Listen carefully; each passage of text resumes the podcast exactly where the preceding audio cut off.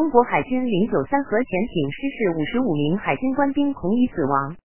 十月三日，据《每日邮报》独家报道，英国一份秘密报告称，中国海军潜艇零九三杠四幺七号潜艇氧气系统发生灾难性故障，导致五十五名海军官兵中毒死亡。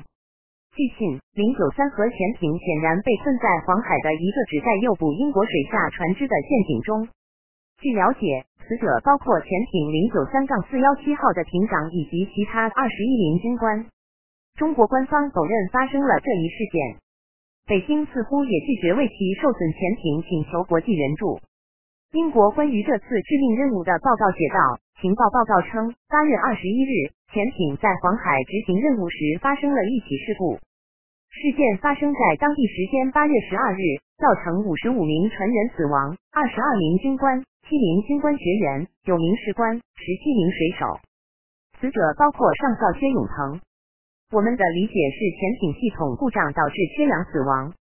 这艘潜艇撞上了中国海军用来困住美国及其盟国潜艇的链条和锚障碍物，这导致系统故障，需要六个小时才能修复船只并使其浮出水面。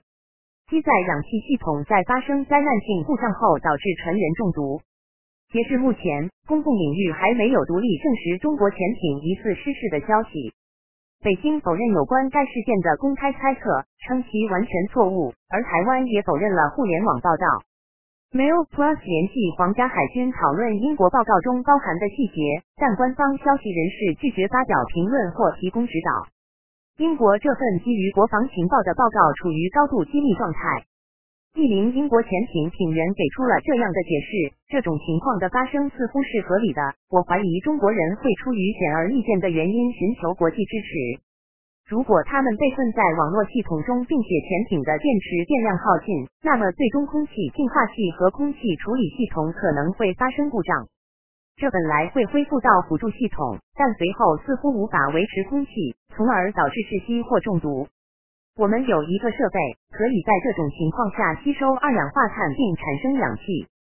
其他国家很可能没有这种技术。